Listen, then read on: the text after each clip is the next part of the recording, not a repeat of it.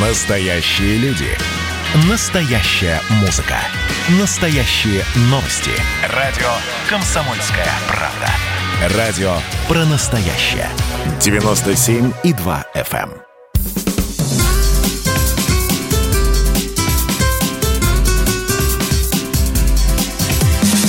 Программа с непримиримой позицией.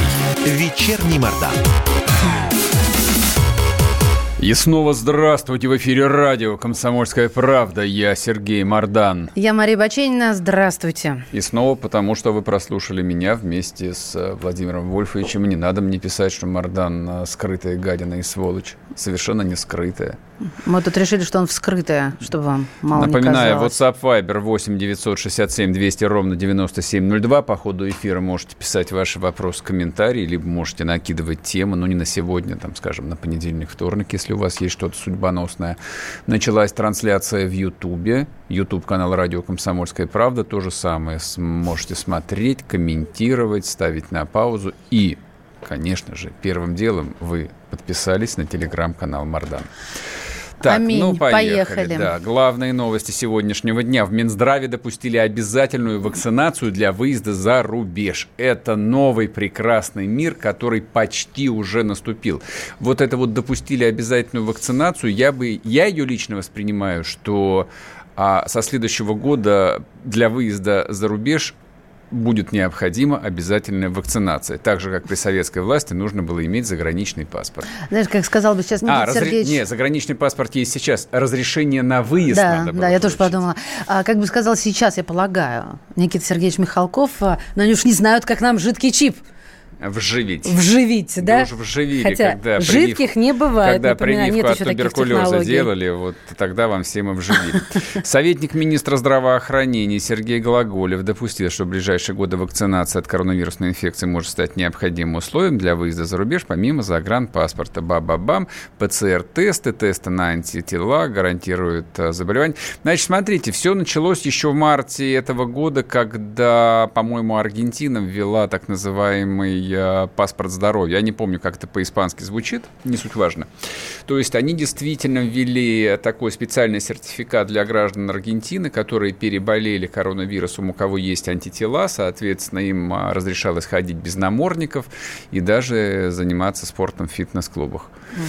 Да-да-да, это вот то самое новое прекрасное будущее. Не успел найти, как по-испански паспорт здоровья. Эх. Так, Минюст России предлагает прекратить статус адвоката э, Эльмана Пашаева и возбудить дисциплинарное производство в отношении адвоката А. Добровинского. Говорится в сообщении на сайте ведомства. В чем проблема? Да в том, что, э, и сам, кстати, Пашаев это признавал, что э, адвокат нарушил кодекс профессиональной этики адвоката. Как? В общении со СМИ слишком много болтал. Вот... эм, Сказал лишнего. Не знаю, мне кажется, это продолжение этого бесконечного трехмесячного шоу, потому что, ну, в моем представлении, я полагаю, что в, в представлении абсолютно всех людей, вот образы Пашаева и Добровинского, они неразличимы практически. То есть это два там клоуна, которые участвовали в этом а, а, проститутском цирке. Ну, Только можете, два можем, очень богатых можете, клоуна. Это, я же не сказал, что они бедные. Нет, я понимаю, что не сказала, Я просто про- это меняет картину. Я, Я, я, я, просто сказал, что нас, вот всю страну, несколько десятков миллионов взрослых людей заставили участвовать в совершенно позорном, безобразном, стыдном цирке. И главными коверными, да, были вот а, Белый Бим и Рыжий Бум а, в виде Пашаева И и, «Чёрное Добровинского. Да, и Черное ухо. А, Принципиальной разницы никакой нет. Более того, с точки зрения м, работы адвоката, мне кажется, ну, Пашаев делал то, что мог. Вот сегодня последний раз мы спорили а, здесь в редакции, и мне говорили, ну как же так, это он же его потопил. Но опять-таки прозвучала эта дурацкая версия про то, что у него погибла семья в ДТП от пьяного водителя, на что я сказал, что, ребят, ну, в 40 лет стыдно в такие глупости верить уже. Понятно, что это история высосана из пальца. Но у Ефремова было всего два возможных варианта. Либо, как э, тут все говорили, ему нужно было покаяться и получить, я напомню, там э, со- самое меньшее наказание по этой статье 5 лет. Он, конечно же, не хотел садиться ни на какие 5 лет. И перед адвокатом стояла задача «сделай, что хочешь, я не хочу идти в тюрьму». Ну, так ведь задача стояла? Ну, конечно, так. Конечно. Соответственно, мы сказали, ну, окей, будем косить под дурку о том, что тебя в машине не было. Не получилось? Не получилось. Ну, это сложно сделать э, дураками такое количество людей во главе с судьей. Так, и Ну и последняя новость. 11 сентября вся страна отмечает День граненого стакана. Я, честно говоря, раньше думал, что это вот такая фигура речи, которая изобретена не смешными э, советскими юмористами. Оказывается, нет. Именно в этот день, 11 сентября в 1943 году, на стекольном заводе в Гусь-Хрустальном, неизвестно на каком их там несколько, был выпущен первый экземпляр истинно советского стакана. Значит, чем он отличается от всех прочих? В нем 16 граней. А, и на дне, соответственно, если вы найдете вот именно советский раритет, там на донышке будет выдавлена цена либо 7, либо 14 копеек. Все остальные стаканы 12, 14 и 18 и даже 20 граней это не классический граненый стакан, можете их выбросить, это все неправда. а, то есть пойду-ка я посчитаю грани. Да, так и есть. Это классика. Что-то как-то я не задавалась целью пересчитать грани Ну, в общем, своей такая, да, стопке. совер- совершенно мифическая история. Тем не менее, это, пред- это предмет, который является частью, ну, я бы сказал, бы, что исторического советского наследия. Вот, и происхождение которого теряется в, в темноте веков. Ладно, поехали дальше. Вечерний Мордан. Так, значит, э, главная новость вчерашнего дня, но мы ее, соответственно... Вечера, я бы Ну, сказала. вечера, да, когда уже закончилась программа, а никто не верил, но это произошло. Я просто напоминаю, мы об этом говорили два дня назад, про странный э, пост в Фейсбуке официального представителя МИДа Марии Захаровой. А, сербский президент съездил в гости к Дональду Трампу, подписал там какое-то соглашение с албанцами, и в СМИ появилась э, ну, довольно злая фотография, где он сидит на таком не очень удобном стуле в двух метрах от американского президента, который, соответственно, вальяжно сидит за своим президентским большим нарядным столом. Вот. И, в общем, такой, как будто школьник, которого вызвали на беседу к директору. Ну и э, Захарова позволила себе довольно сомнительного свойства комментарий. То есть, ну, для нас, простых людей, комментарий-то был э, совершенно обычный. э, Там ВКонтакте или Фейсбуке еще не такое часто можно встретить. Но для выпускника МГИМО МИД СССР, дочери известного советского дипломата и ну, дипломата, который тоже претендовал до последнего времени на очень высокий пост в этой системе, это, конечно, была совершенно выдающаяся штука. А, Особенно учитывая, что сербский президент Вучич это, наверное, один, ну, из скольки там, из двух, из трех, ну, таких официальных союзников России. На Друзей. На, самом деле никаких союзников у России нет, в том числе и э, Сербии. Ну, правда, нет никаких союзников, кроме Белоруссии у нас. А Беларусь это, думаю, со- забыл. а Беларусь это союзное государство, да. А все остальные это подъедалы, которые выпрашивают деньги и прочие преференции. Но, тем не менее, официально Сербия является нашим историческим союзником, как они говорят, нас с русскими 150 миллионов, а сербский президент э, бурно отреагировал, причем отреагировал настолько бурно, что пришлось э, сначала позвонить ему Лаврову, министр иностранных дел, но, и, но и этого не хватило. Оказалось, да, потому что вчера он запостил следующее. Путин, как и министр иностранных дел России Сергей Лавров, никогда ни за что передо мной не извинялся. А из-за этого это сделали оба. При том, что я сам даже не упомянул об этом. Это про инцидент с постом Захаровой. Вот что сказал Вучич. Да, после, соответственно, чтобы вы понимали, после Лаврова сербскому президенту Вучичу позвонил президент Путин и извинялся. Мне в голове это слабо укладывается, правда. Я вчера вечером долго ходила и пыталась э, квадратное вместить в круглое. За 20 лет нич- ничего подобного я вспомнить не могу. А, ладно, давайте поговорим об этом с Андреем Афанасьевым, журналист, политолог, член сайта общества «Двуглавый орел». Андрей, здрасте. Здравствуйте. Здравствуйте. Еще и выпускник МГИМО. Да вы что? Хотите Тем да, да более, ты тем шо? более. Тот же факультет, что и Мария Владимировна Захарова. Ну, да. ну и как, как же вас там учат-то вот в этом вашем ГИМО-то? Что вы Учат край, краев, краев не видите? Очень по-разному, как понимаете. Так что, Вот. ее плохо учили? Она блатная Я- просто, поэтому я не, не, знаю, училась? мы на разных потоках учились. Вот что хочется узнать. Первое, что приходит на ум. А что после этого будет э, с Марией Захаровой? Мне сложно сказать, э, учитывая, что Министерство иностранных дел это достаточно такая закрытая и плотно такая сплоченная корпорация, и там, безусловно, положение человека зависит не столько от внешних факторов, сколько от внутренних. И есть люди непотопляемые, угу. которым э, и не такое сходило с рук.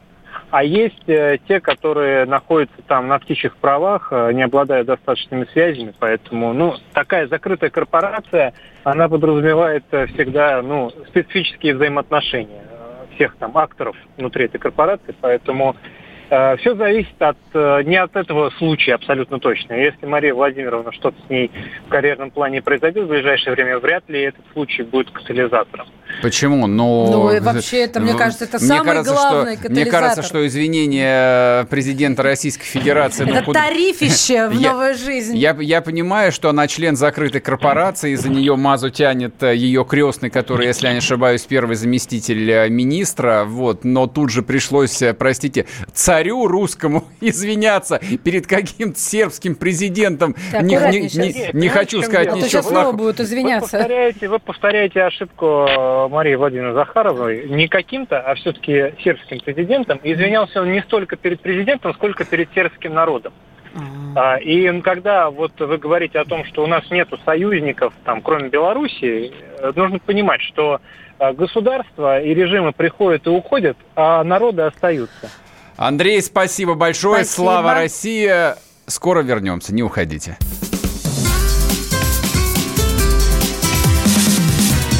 Программа с непримиримой позицией. Вечерний Мордан.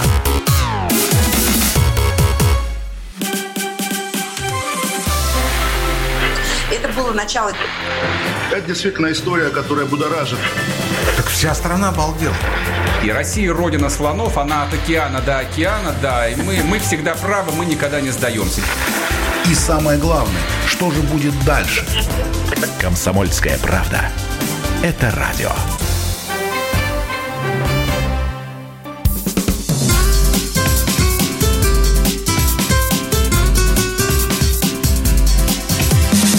Программа непримиримой позицией. Вечерний Мордан.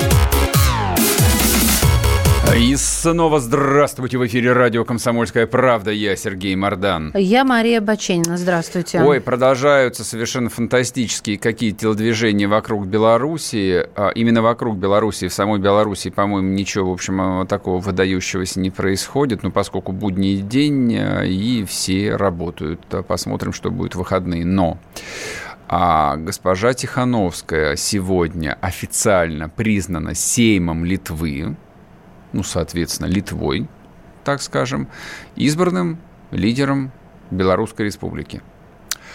А тут, в общем, как бы можно было на эти экзотические новости особо внимания не обращать. Ну, собственно, как бы сколько там той Литвы, так уж по большому счету. А, но дело в том, что это сценарий, который э, неудачно, правда, но было пробировано в Южной Америке, на Венесуэле, так называемый а, сценарий Гуайдо. То есть, когда есть э, типа непризнанный всем даже не западным, а там десятками стран Мадура, но который, тем не менее, является действующим президентом. И есть избранный э, и официально признанный Гуайдо. Вот. А то есть международное давление на Венесуэлу по-прежнему остается крайне высоким. А его не могут арестовать, хотя он находится там, на территории Венесуэлы. А, такая вот э, шаткая там какая-то конструкция, которая не дает ни Мадуро окончательно утвердиться, ни, соответственно, вот этим ставленникам Соединенных Штатов как-то поменять э, внутреннюю диспозицию.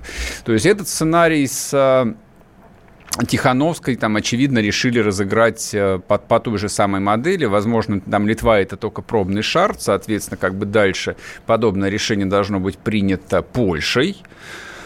Но, но тут но... главное что? Что они начинают наезжать на нас, под шумок. На, на, нет, на нас пока что никто особо Как? не наезжает. Они просят санкций за то, что мы признали Нет, Лукашенко. Нет, неправда, нет. За то, что заключаем... Кто а, просит санкций? а, Литва объявляет именно об этом, что давайте-ка против России мы ведем санкции за что, что они признали человек, который аннексировал страну и пошел против суверенитета м, народа белорусского, это раз. Во-вторых, то, что заключаются уже международные какие-то соглашения, это два.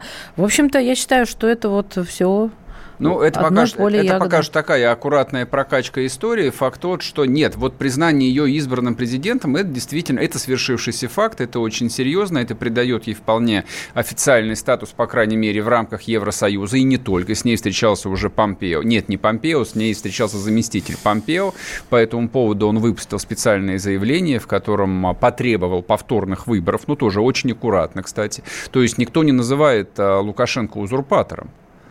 Вот, то есть у всех на самом деле конструкция предельно простая. Все прекрасно понимают, что вот прессовать Александра Григорьевича до бесконечности это просто загонять его, условно, там в объятия Путина. А это, это главное, чего они не хотят. Да, но тем не менее в резолюции, если ты говоришь, как его называют, в резолюции, которую парламент Литвы выпустил, назвали его незаконным лидером, который де-факто аннексировал страну. Ну, это уже, это, это лирика, на мой взгляд. Ну, Тут, э, осторожная, тем не Да. менее, вот... э, Тут, мне кажется, слишком много эмоций. А, вообще, е- если бы а, вот эту вот опцию прямо сегодня повторила бы Польша, и это была бы совсем большая игра. Но, возможно, слишком а, было бы быстро. То есть сегодня пятница, дальше выходные. Может быть, это случится в понедельник, вторник. А может быть, не случится вообще. Потому что у Польши, соответственно, абсолютно своя игра. А мне кажется, Литва тут еще, знаешь, как бы хочет очень заявиться.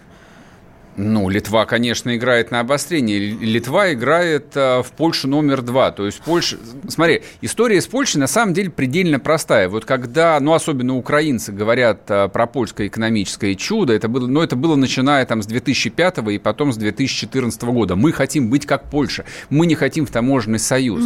Забывая о том, что, например, только за последние 10 лет прямых инвестиций от Евросоюза Польша получила 60 миллиардов евро. И ежегодно они получают от Евросоюза 10 миллиардов евро. И если бы не было этих денег, то Польша была бы сейчас, ну, примерно в том же самом состоянии, что та же самая Литва и та же самая Украина. Литва хочет, как Польша, она тоже хочет получать много денег. У нас на связи профессор факультета политологии Московского государственного уни- университета, доктор политических наук Андрей Манойло. Андрей Викторович, здравствуйте. Добрый вечер. Здравствуйте. Скажите, пожалуйста, как вы думаете, вот примеру Литвы, а Польша последует, на ваш взгляд, или нет? Я думаю, что не последует. А Ну, почему? Или она может, или она может последовать, если получит э, соответствующий сигнал от Вашингтона. Потому что э, э, те заявления, которые литовские политики и парламентарии сделали по поводу избранности Тихановской, это ведь э, не официальное заявление государства. И это не самостоятельная деятельность самой Литвы.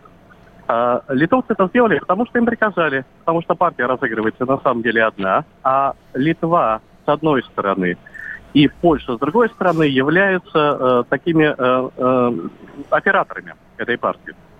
А партию играют Соединенные Штаты, играют, как вы абсолютно правильно сказали, разложив все по полочкам, вплоть, впло- вплоть до э, э, того, что признание является пробным шаром. Да, действительно так. Так вот, партия играет Соединенные Штаты. А Вы не слишком ли упрощаете, извините меня за скепсис? По-моему, Соединенным Штатам сейчас вот, ну, совсем не до Литвы, не до Польши, не до Белоруссии. Вот, у них, в общем, как бы заключительная стадия президентской кампании началась. Это кандидатам в президенты э, не до чего, потому что у них заключительная фаза президентской кампании. Но даже в этой борьбе, которая повторяется в кажд- э, с каждым днем, э, у кандидата повышается, кандидат в президент Соединенных Штатов, я имею в виду, повышается шансы быть избранными, если они одержат какую-нибудь маленькую, но э, громкую победу. Мгм. И в этом отношении, э, что сковырнуть Венесуэлу, который, я думаю, сковырнут ближе к ноябрю, потому что там переворот не закончен государственный. А, что э, с Белоруссией? А, это вот все козыри, которые могут лечь в самый последний момент на чашу голосования, когда э, будут выбирать выборщиков э, в Штатах. Поэтому здесь все взаимо, взаимоувязано. Все они стремятся к победам легким, а желательно и э, резонансным, у Трампа такие возможности есть. Второй вопрос тогда в, в, в этой связи. То есть вы говорите, что, ну, я понимаю, фигуры речи им приказали из Вашингтона, а вот будь я каким-нибудь там литовским или польским, а, ну, там, президентом, а мне чьих приказов слушать? Он там, может быть, будет после 3 ноября, а может, там другие люди придут. С чего вдруг-то? Э, дело в том, что люди там могут меняться в Соединенных Штатах Америки.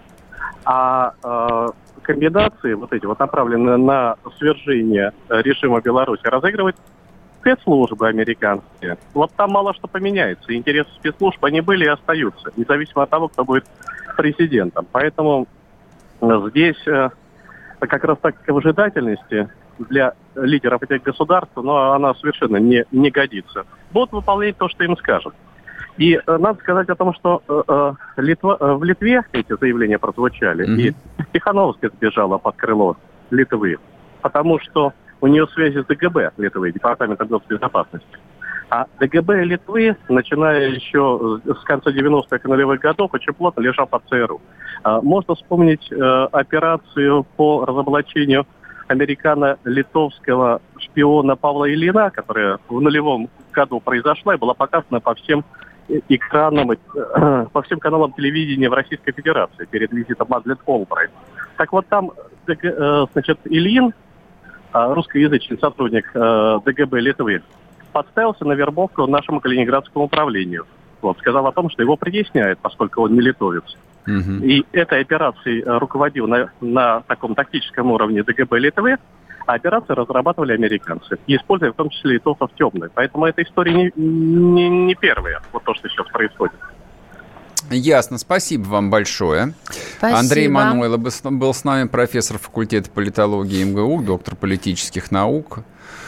А, я думаю, что Здесь все идет э, ни шатка, ни валка по одной простой причине. То есть поляки и литовцы, они действительно делают ставку на Соединенные Штаты Америки. Там, ну вот модель, я ее коротко обрисовал. Здесь э, все решают по большому счету, а, европейские деньги, и, б, американская военная крыша. То есть Польша сейчас э, претендует на роль главного э, союзника Соединенных Штатов в Европе. Но, с другой стороны, Германию и Францию такая комбинация, мягко говоря, не очень устраивает. Им усиление а Польши ни в каком виде, вот даже за счет э, формирования вот такого вот альянса государств, которые были бы там под влиянием Польши, думаю, что Берлин никогда в жизни этого не допустит.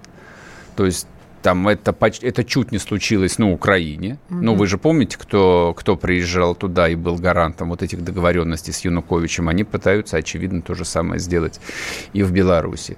Вот. В общем, я думаю, что немцы, видимо, разыграют такой некий там сценарий очередного виртуального раздела а, Великой Польши. Ну ладно, вернемся после перерыва и продолжим. Напоминаю, WhatsApp Viber 8 967 200 ровно 9702. Пишите ваши комментарии, пишите в Ютубе в чате. 2020 год перевернул жизнь каждого. Что будет дальше, не знает никто. Мы не предсказываем, мы предупреждаем. Будущее может оказаться гораздо более опасным, чем настоящее – и все эти угрозы человечества прямо сейчас создает своими руками. Премьера на радио «Комсомольская правда». Слушайте новый проект «Мир дикого будущего». 10 фантастических аудиорассказов. 10 предупреждений о том, в каком мире мы можем проснуться уже завтра. С 14 сентября в 22.00 по московскому времени.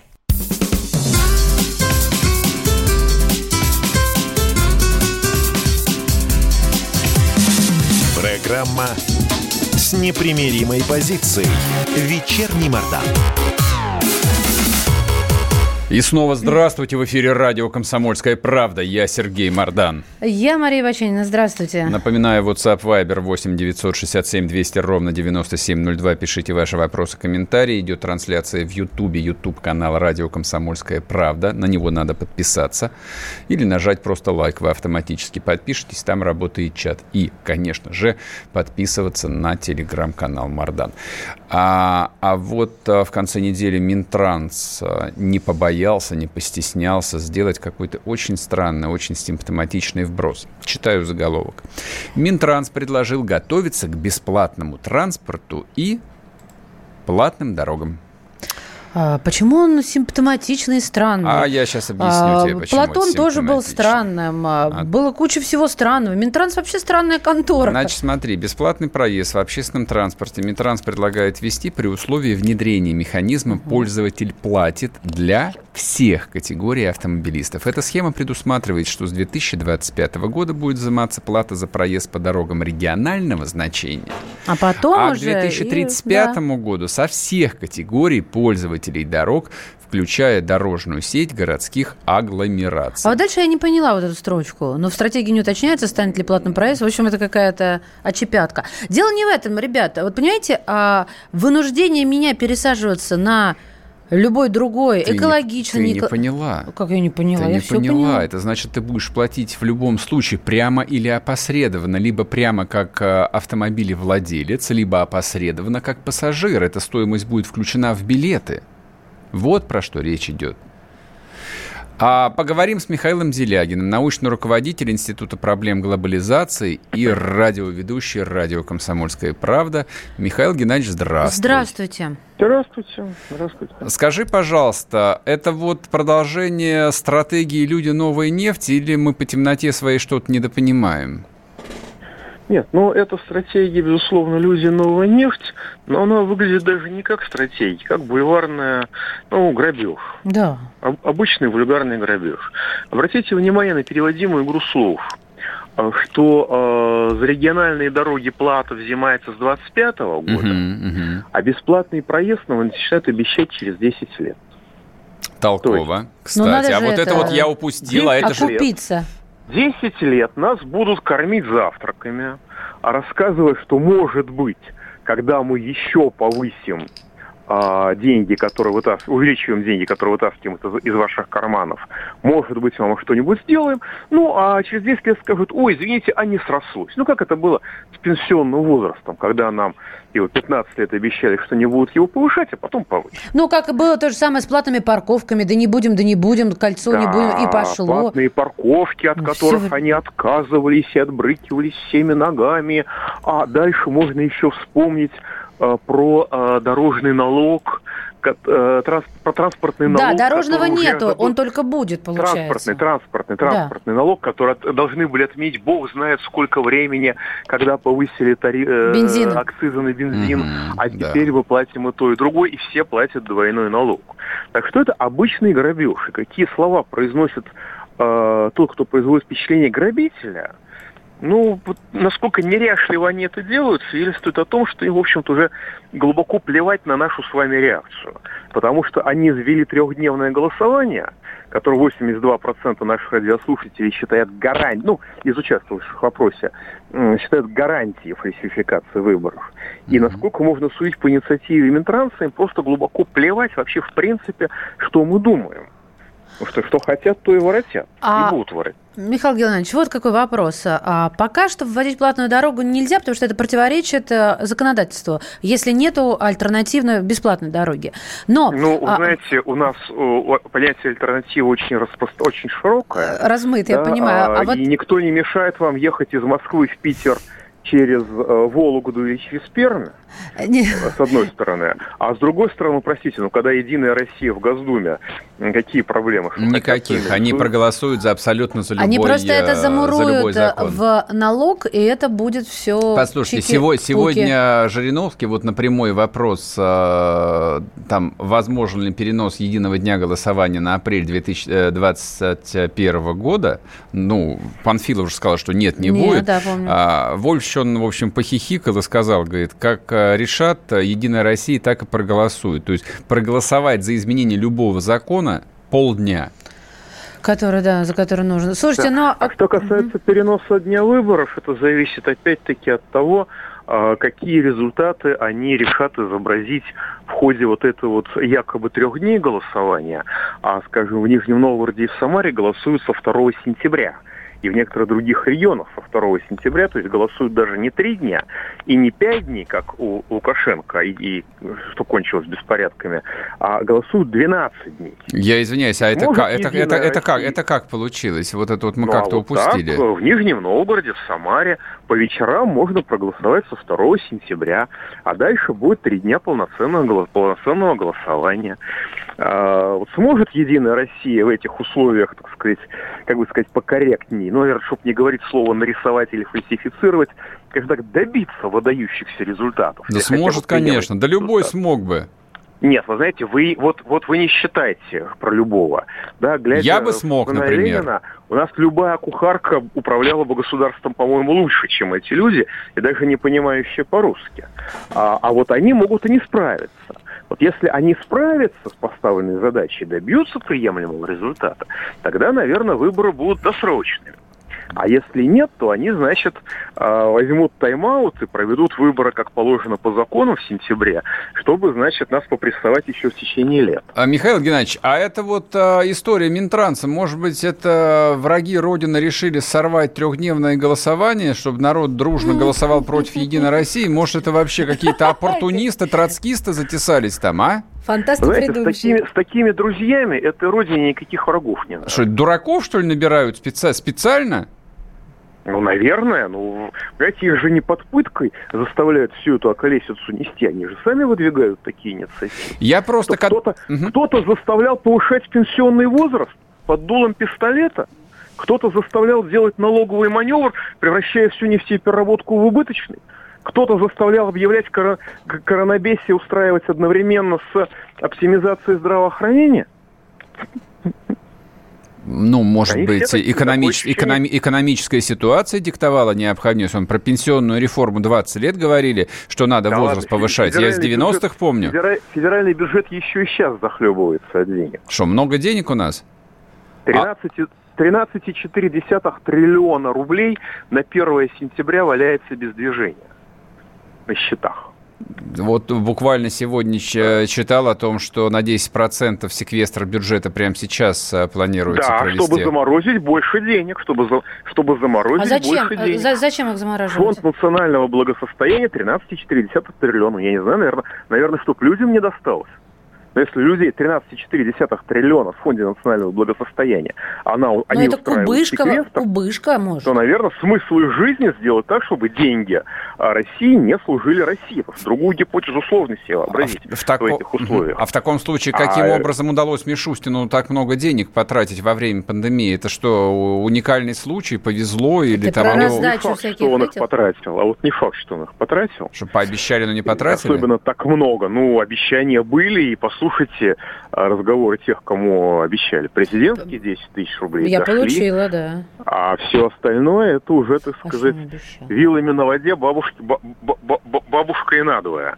И если такие люди у нас в правительстве, если у нас такие люди в Минфине, то, простите, что мешает таким же людям быть, пардон, и в Минтрансе? а, для, лучше. а для чего им вводить э, платные дороги? Это просто вот пиар-активность или они лихорадочно ищут просто способ э, пополнить бюджет? Может, они собираются, как Китай, там, по 10 тысяч километров э, шоссе в год строить?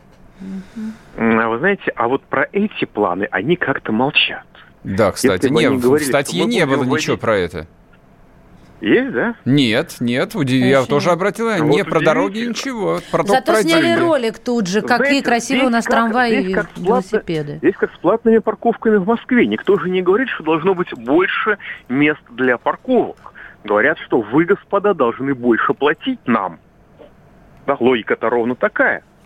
Более того, когда Собянин начинал вводить платные парковки, я помню, если мне память не изменяет, как вокруг Пушкинской площади штраф уже взимали, угу. а паркоматов, чтобы оплатить парковку, еще не поставили. Потому что главное это не порядок, главное это деньги выдать из людей. В этом логика этой власти. Если я, я, конечно, его правильно понимаю. А, а вот э, я тоже хочу уточняющий вопрос э, задать тебе. А вот, вот э, трасса Е95 Москва-Петербург, это же это дорога реги- регионального значения? То есть за нее тоже бабки будут брать, вот как и за ну, платку? Это федеральная. Конечно. Если буква Е, значит, если я правильно понимаю, регионального. А то платные, платные дорогой люди же мало пользуются, потому что денег много, а заправиться, скажем, там на ней практически не... Ну, крайне, ну скажем так, очень сложно, бешеные очереди стоят. Мгм. У меня сейчас знакомые ездили, так заправиться реально проблема.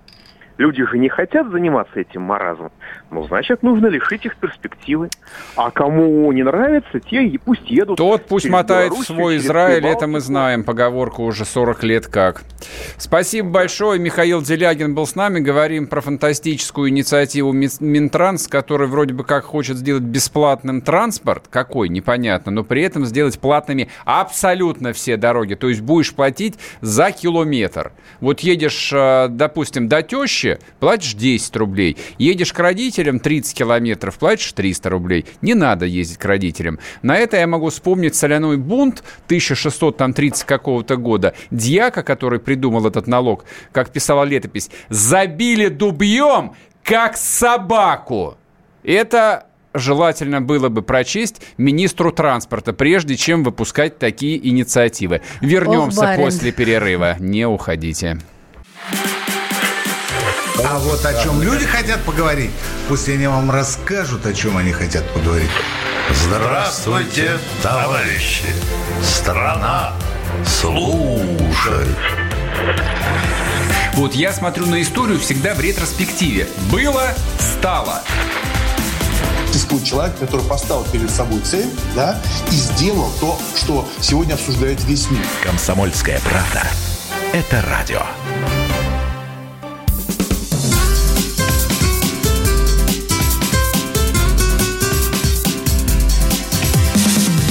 Программа с непримиримой позицией. Вечерний Мордан. И снова здравствуйте. В эфире радио «Комсомольская правда». Я Сергей Мордан. Я Мария Баченина, добрый вечер. Напоминаю, WhatsApp Viber 8 967 200 ровно 9702. Трансляция в Ютубе, YouTube канал Радио Комсомольская правда. На него нужно обязательно подписаться, поставить лайк. И, конечно же, не забыть подписаться на телеграм-канал Мардан. А это для тех, кому мало ну, хотя бы сегодняшнего часа точно мало. На А выдох- вот- Когда ты говоришь на выдохе, мне хочется еще раз Ой, переподписаться. а я вот для, так сказать, для мотивации скажу так. э, Я сейчас у себя в Телеграме запостил совершенно роскошный пост про дочь э, губернатора Ленинградской области. Не пожалейте. Звучит заманчиво. Не пожалейте. Это просто роскошь, пердуха. А вот еще пердуха вам.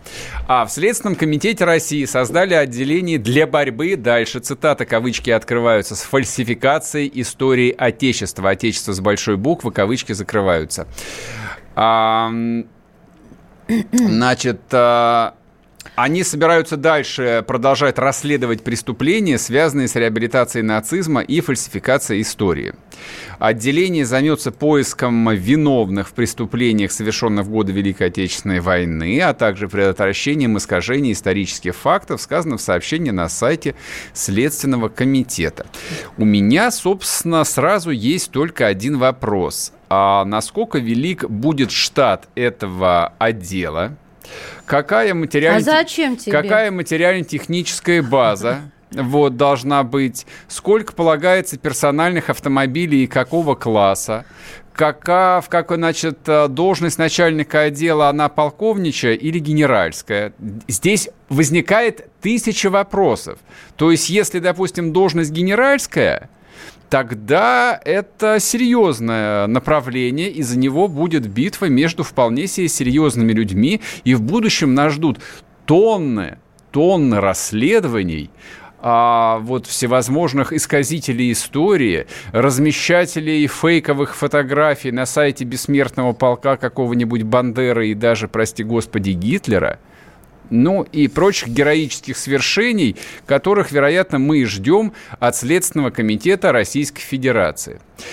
А вторая мысль, которая у меня возникла в голове, когда я прочел а, вот эту вот а, новость, а, попадающую в категорию пердуха, это была информация о том, что Следственный комитет завершил расследование убийства спецназовца, совершенного ровно год назад, которого, по-моему, в Красногорске насмерть, а, нет, сначала забивали насмерть ногами, а потом зарезали 10 армян.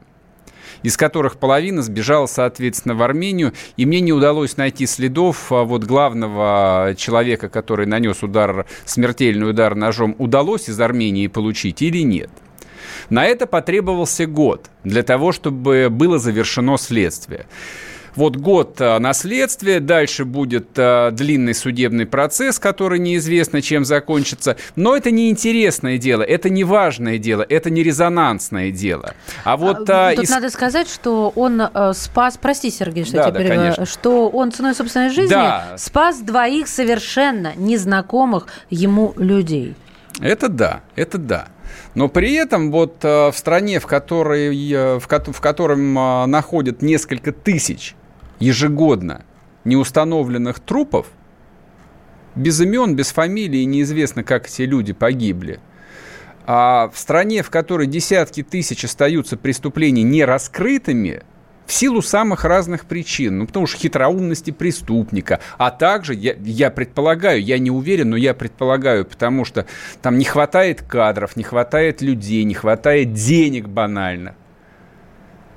И вот на фоне всего вот этого, на фоне а, побежденной, абсолютно побежденной преступности, Следственный комитет создал отдел для борьбы с фальсификацией истории Отечества. Это звучит как какая-то Оруэлловщина. Нет, Сергей, это, звучит, кажется, это, это звучит как фантастика. Продолжением того, что э, недавно был принят закон о том, что ты не можешь сказать, что э, Крым не наш, да? Э, я сейчас своими словами. Здесь тоже э, то, что ты ничего такого не можешь сказать. Вот именно так я Нет, хочу это совершенно другая история. А мне кажется, это о, о, об ограничении ну, инакомыслящих. Значит, инакомыслящие. Да, при... Не, мы в это даже не будем углубляться. Не будем, на самом нет, деле, на самом деле формулировка фальсификация истории сама по себе является фальсификацией. Потому что история – это наука, а, мягко говоря, не точно. Это не математика и не геометрия и не физика. То есть история состоит из разных трактовок. Я сейчас ничего контрреволюционного сказать Нет, не хочу. Не... Да, ага. мы победили в Великой Отечественной да, войне. Сейчас даже не и, про войну. Да, и, и, Гит, и Гитлер черт. Это правда, об этом речи нет. Но вот всякие там а, скользкие мы... темы, вот начнем с того, вот Сталин, он а, сатана или нет? А красный это благо или нет? Вот здесь начинается масса вариаций. И вот эту вот историю Отечества, ее как можно не фальсифицировать? Колчак это герой России или нет? Генерал Юденич это герой России или нет? Вы как это собираетесь, господа следователи, а, значит, вот эту фальсификацию раскрывать? Главный вопрос. До такого безумия... До Отделение такого... займется поиском виновных в преступлениях Великой Отечественной войны. Пункт первый. Дальше. Предотвращение искажения исторических фактов. А поиск виновных в преступлениях – это замечательно, святое дело. Правда, этих а, древних стариков вот, которые выжили. До которых уже нет. Да, если, если они даже и остались где-то в живых, в чем я там сильно сомневаюсь, ну хорошо, если вы найдете какого-то столетнего убийцу и вздернете его, только его из Аргентины не удастся живым довести, его лучше на месте там а, повесить на, на пальме какой-нибудь. Если вы для этого, но вы-то не для этого, вы совсем для другого – вы именно для того, чтобы первым делом решить, какая материально-техническая база будет у этого департамента и сколько автомобилей BMW и Mercedes ему выделят. Вот для чего этот департамент. До такого безумия, до такого вот бродячего анекдота даже советская власть в своем финальном изводе не могла бы додуматься. Более того, я думаю, что если кто, вот кто-нибудь там подобную идею предложил бы там тогдашнему последнему министру внутренних дел или прокурору, или в КГБ СССР, этого человека тут же уволили бы из органов, порвали бы его партбилет и запихнули бы ему в глотку, сказали «пшел вон». А здесь нормально работает – мне кажется, а, ну, я не знаю, там вот это возможно отыграть назад. Нет, в конечном счете это придется кому-то отыграть назад. Я не знаю кому. Но вообще пока что это просто, просто стыдно. Ну вот реально, просто стыдно. Потому что там тысячи, десятки тысяч людей заняты тяжелой, нужной обществу работой. И мы ценим их труд – Но есть совершенно другие люди. Вот этот диссонанс просто разрушает мое сознание. Ладно, прощаемся до понедельника. Хороших вам выходных. Берегите себя. Подписываюсь.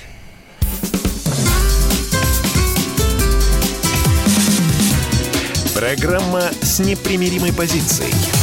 Вечерний Мордан.